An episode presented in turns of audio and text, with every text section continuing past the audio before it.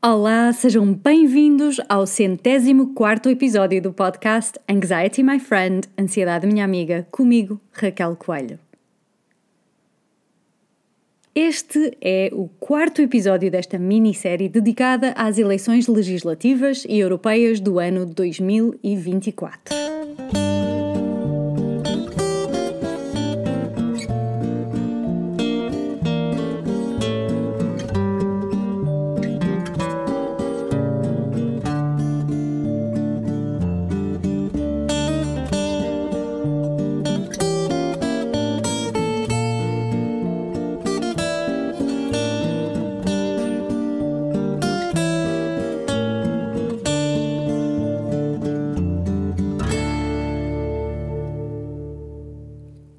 Com uma citação de André de Peretti. Sermos congruentes é sermos nós próprios, não fixados numa imagem que nós próprios nos damos, ou num papel, ou numa situação estereotipada, mas um nós próprios que evolui, que se flexibiliza, que se torna cada vez menos rígido, cada vez menos defensivo, cada vez mais interessado. Até vou repetir. Sermos congruentes é sermos nós próprios. Não fixados numa imagem que nós próprios nos damos, ou num papel, ou numa situação estereotipada, mas um nós próprios que evolui, que se flexibiliza, que se torna cada vez menos rígido, cada vez menos defensivo, cada vez mais interessado. Eu escolhi esta citação para nos ajudar a todos a abrir a alma para que não nos limitemos com ideias pré-concebidas. Como já perceberam, esta minissérie não está a trazer apenas pessoas de um partido político ou de um ângulo, mas quer trazer pluralidade, seriedade e visão de futuro informada. Assim, mesmo que algum episódio tenha um nome que não te atraia à partida, procura escutar, porque sei que vais ganhar com isso. Eu sei que cada contribuição até agora me tem dado algo de valor. Por falar em valor, sem mais demoras, hoje temos por cá a incrível contribuição do Francisco Paupério. Francisco Paupério é bioinformático e candidato a candidato ao Parlamento Europeu pelo LIVRE. Olá, bom dia. Então, uh, três perguntas que os eleitores devem fazer. Eu não sei se são três, mas aquilo que eu costumo aconselhar aos meus amigos e, e na rua é eu, eu tenho um modelo de sociedade na minha cabeça que eu quero que o mundo funcione. E dentro dessa sociedade eu vejo prioridades, eu escolho prioridades temáticas que acho que são importantes para mim e que valorizo acima de outras. No meu caso, é a questão do ambiente, da justiça social e, do, e dos direitos humanos. Portanto, eu vou ver na comunicação política, nos grupos, um, nos programas dos partidos, qual é aquele partido que não só tem as, as medidas que eu considero mais relevantes, mas também se faz a comunicação e a priorização dessas medidas no espaço público. Um, e, e, é isso que eu aconselho: é as pessoas pensarem no seu modelo de sociedade, acharem o que é que é mais importante mudar, o que é que é mais importante assegurar, e a partir daí ver nos partidos aqueles que se identifiquem com as medidas. Porque nós podemos ter, ter várias ideias, não é? Podemos ver no caso da educação, em que temos uma iniciativa liberal que, que apela quase contra a escola pública e a favor do cheque escola. Uh, e eles têm o mesmo objetivo de ter, se calhar, uma educação mais forte, não é? Do que, se calhar, à esquerda, no LIVRE, em que somos pela, pela escola pública uh, e assim. Portanto, nós podemos ter uh, o mesmo objetivo, ou seja, tornar uma escola mais forte, mais, mais resiliente e ter opções diferentes para chegar lá. Portanto, isso também é importante ver se nós concordamos com essa opção. Portanto, se calhar, dividindo, primeiro, estabelecer as nossas prioridades, sobretudo no modelo de sociedade que queremos viver e em segundo, ver se o caminho para, essas, para, esse, para esses temas está de acordo também com, com o que concordamos. Uh, eu acho que os programas eh, políticos estão extremamente extensos, estão muitas vezes técnicos, é muito difícil de perceber, é muito difícil ter uma visão sistémica sobre os, programas partidários.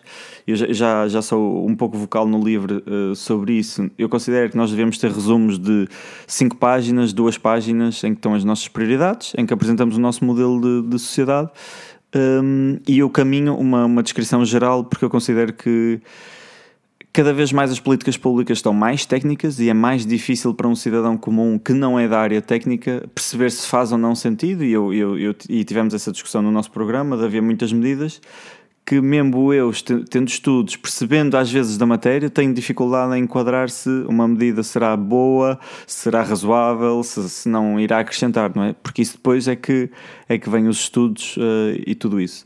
Portanto, eu acho que devemos olhar menos para a parte técnica e mais para a parte de visão. Até porque nós, se virmos bem nos quatro anos uh, supostos em que elegemos pessoas para o Parlamento, o que acontece muitas vezes são leis de reação a certos tópicos que, que vão acontecendo. E isso não vai estar no programa, portanto, nós temos que acreditar no modelo de sociedade e na maneira como trabalha esse partido ou como comunica uh, as suas ideias e como vê o mundo, no fundo. Portanto, vou sempre dizer: primeiro, estabelecemos nós as nossas prioridades, encontrar um partido que toque nessas, nestas prioridades e depois ver se o caminho que eles apresentam é realmente de acordo com o nosso propósito.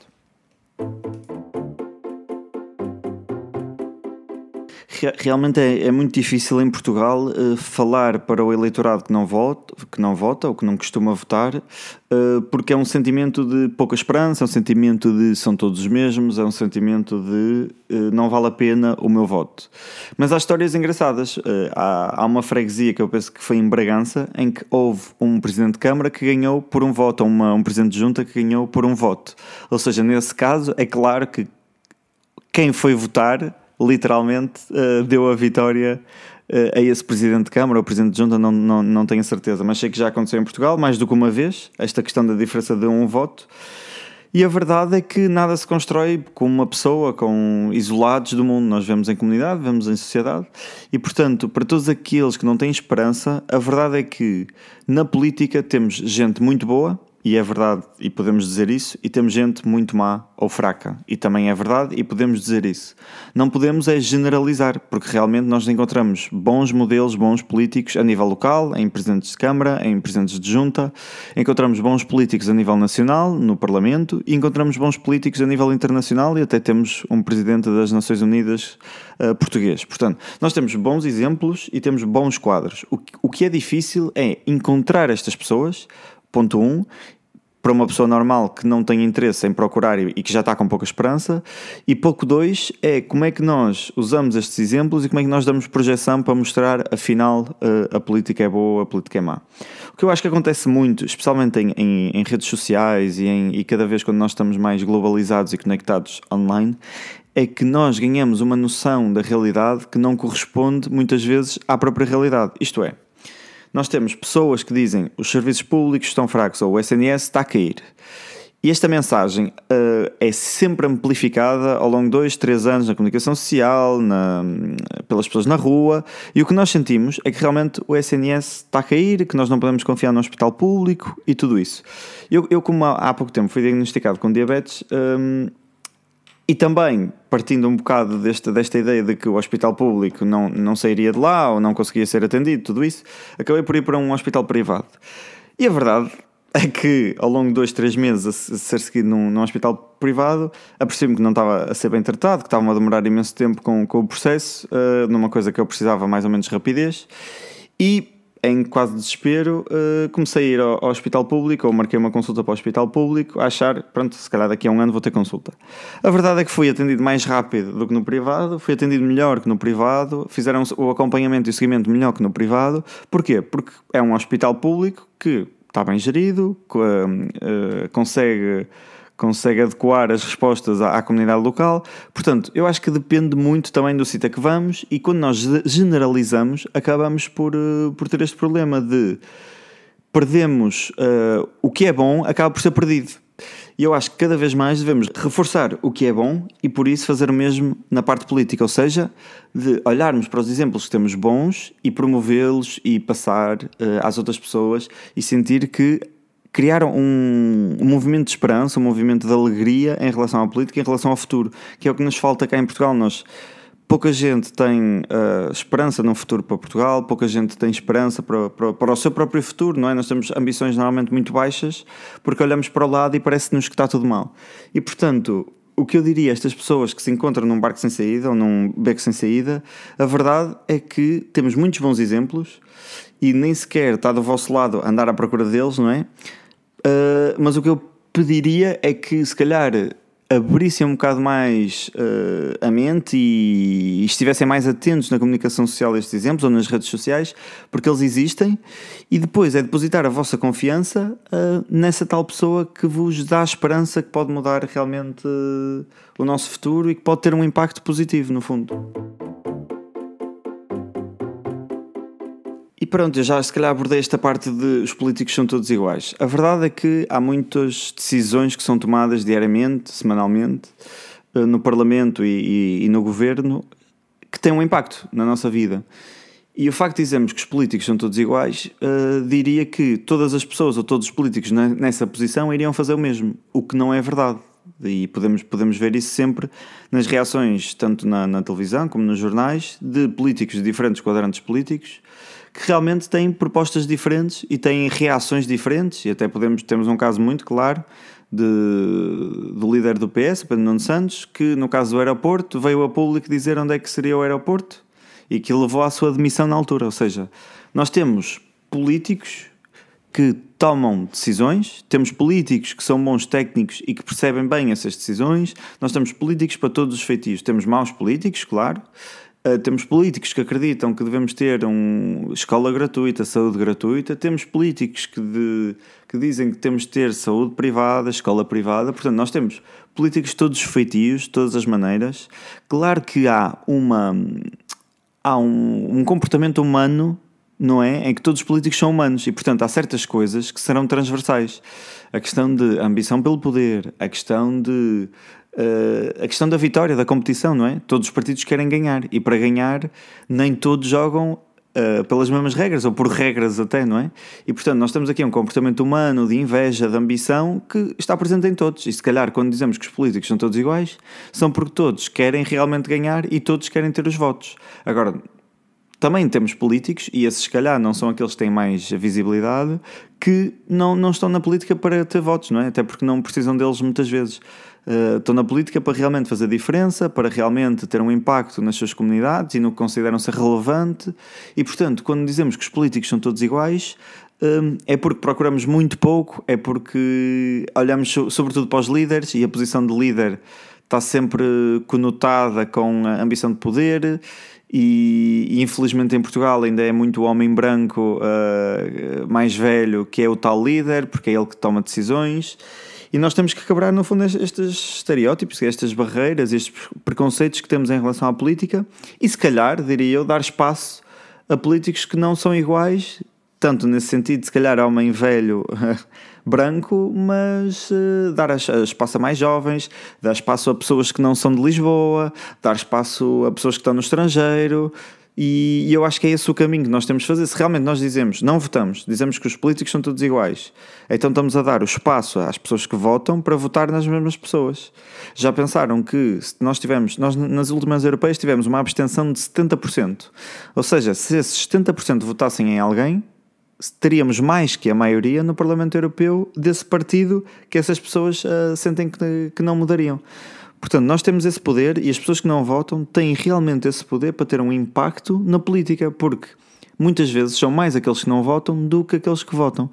E se toda a gente que não votasse, votasse nesse tal partido abstencionista que realmente não lhes dá esperança, acabaremos por ter um governo maioritário de, dessas pessoas. Portanto, voltando a, voltando a dizer, os políticos não são todos iguais e, há, e eu percebo que há uma dificuldade de distinguir os políticos neste momento em Portugal, porque têm todos um perfil muito parecido, especialmente muito adaptado à comunicação, se calhar política de há 30 anos, 40 anos, em que precisávamos de um líder forte. Nós agora não precisamos de um líder forte, precisamos de um líder que dê esperança, precisamos de um líder que está, hum, que está capaz de seguir a ciência e seguir a questão técnica das coisas, um líder que seja capaz de dizer eu errei e portanto vamos mudar o rumo neste sentido para outro, e eu acho que é isso que faz falta, é a questão da empatia, de perceber que são líderes humanos que falham e que não é por falhar que as pessoas vão perder esperança. É precisamente, eu confiava muito mais num político que viesse a público dizer eu errei nisto e assumo uma responsabilidade porque acreditei mesmo que era este caminho, mas a, a, meio percebemos que não era,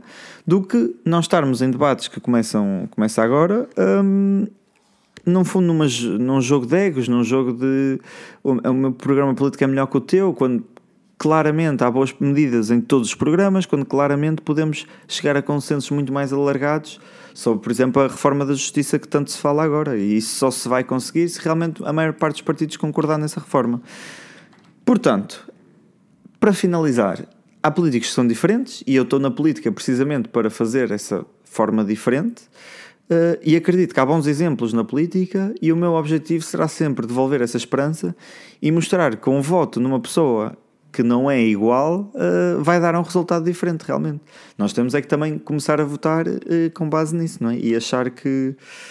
Porque eu sinto que nós em Portugal votamos muito no que é menos mau e na questão de quem não vota é porque considera que não há menos mau, que são todos iguais. Portanto, nós temos que passar a lutar é para ser melhores e para mostrar melhor do que os outros. E era isso que eu tinha para dizer. Uh, agradeço muito o convite e, e um abraço a todos os que estão a ouvir.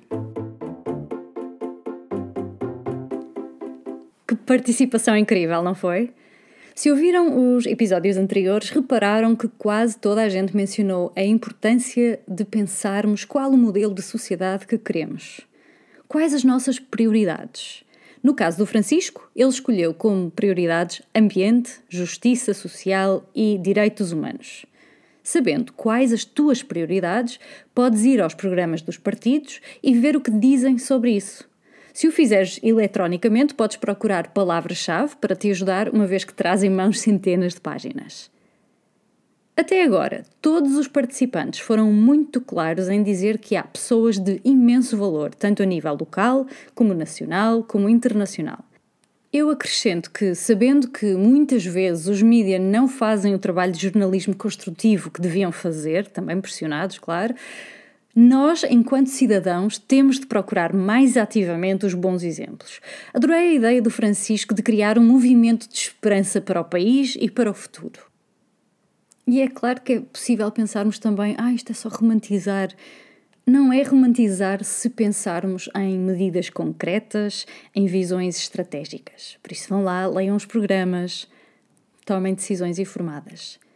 O Francisco Popério trouxe aqui um número assustador. Disse que a abstenção nas últimas europeias atingiu os 70%. E eu lanço um apelo aqui e agora. Por favor, não deixem que isto volte a acontecer.